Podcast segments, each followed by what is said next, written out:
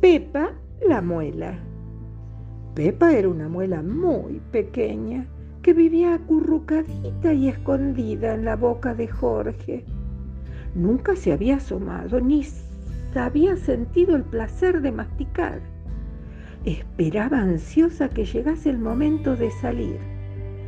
Llegó el momento tan esperado. Jorge cumplió seis años. Pepa salió poquito a poquito, pero lo que allí vio no era lo que esperaba. Había un colmillo puntiagudo y enojado, dos muelas sucias y medio rotas. Otra, la que estaba a su lado, parecía un volcán con un agujero enorme y encima olía mal. De pronto se abrió la boca.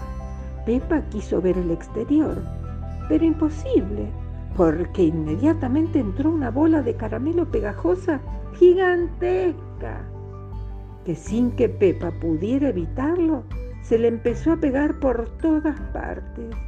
Tenía un fuerte olor y un color rosa tremendo. Todas las muelas y dientes luchaban contra la gran masa que se les pegaba, pero era inútil. La lengua lo extendía todo, más y más, mientras Jorge no se daba cuenta de nada. Estaba tan contento saboreando su caramelo. Al poco tiempo, Pepa se había llenado de unos bichitos horribles y de grandes colmillos que querían convertirla en su casa. Los papás de Jorge le pedían que no comiese tantos caramelos y que se lavase los dientes, pero Jorge no le hacía mucho caso.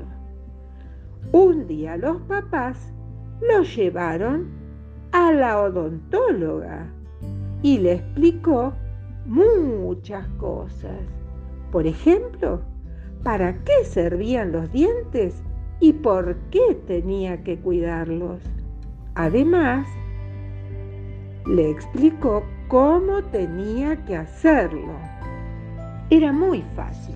Tenía que usar el cepillo de dientes para mantener los dientes limpios y no comer tantos dulces. A partir de entonces Jorge cuidó y disfrutó de sus dientes. Con qué gusto los cepillaba cada mañana y cada noche y después de cada comida. Qué bien olía su boca, cómo brillaban sus dientes. Pepa era feliz, tenía todo lo que había soñado, pero empezaron a llegar nuevas muelas y dientes que como ella tendrían que estar en la boca de Jorge para siempre. Juntos disfrutarían de la estupenda aventura que es vivir